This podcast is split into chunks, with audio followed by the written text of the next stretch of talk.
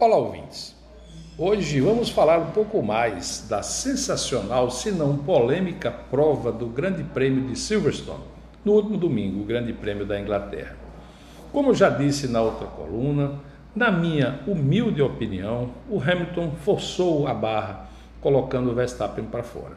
É bem verdade que o Verstappen confiou no veneno, como se diz. O Verstappen arriscou tudo. Ele poderia ter deixado o Hamilton passar e depois recuperado em outra ocasião. Mas na corrida, pessoal, é muito difícil que se faça esse tipo de análise, principalmente na metade da primeira volta. O que aconteceu, na verdade, foi que infelizmente a FIA, independente do que deveria ou não ter feito o Hamilton e o Verstappen, puniu com uma pena branda o piloto da Mercedes. Tem sido histórico. Todas as vezes que a Mercedes erra, a FIA passa a mão. Isso é uma característica ruim do nosso esporte, que tanto amamos.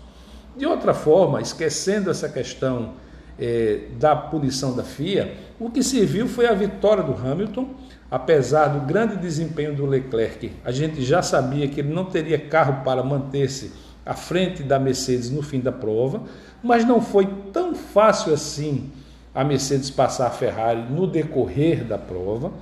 E o que aconteceu pelo péssimo desempenho do Sérgio Pérez, que o máximo que ele fez foi roubar um ponto de Hamilton a fazer a melhor volta, foi com que a Mercedes se aproximou demasiadamente da Red Bull no campeonato. Agora, a diferença de pontos entre as duas equipes é mínima, são dois pontos de diferença apenas, dois ou três pontos.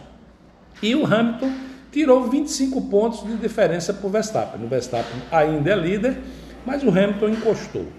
Então, meus amigos, agora é aguardar o Grande Prêmio da Hungria e depois a gente analisa como foi o desempenho dos outros pilotos no Grande Prêmio de Silverstone, porque foi uma prova muito bem disputada, é um ótimo autódromo, com curvas velozes, com grandes retas, possibilita muitos pontos de ultrapassagem.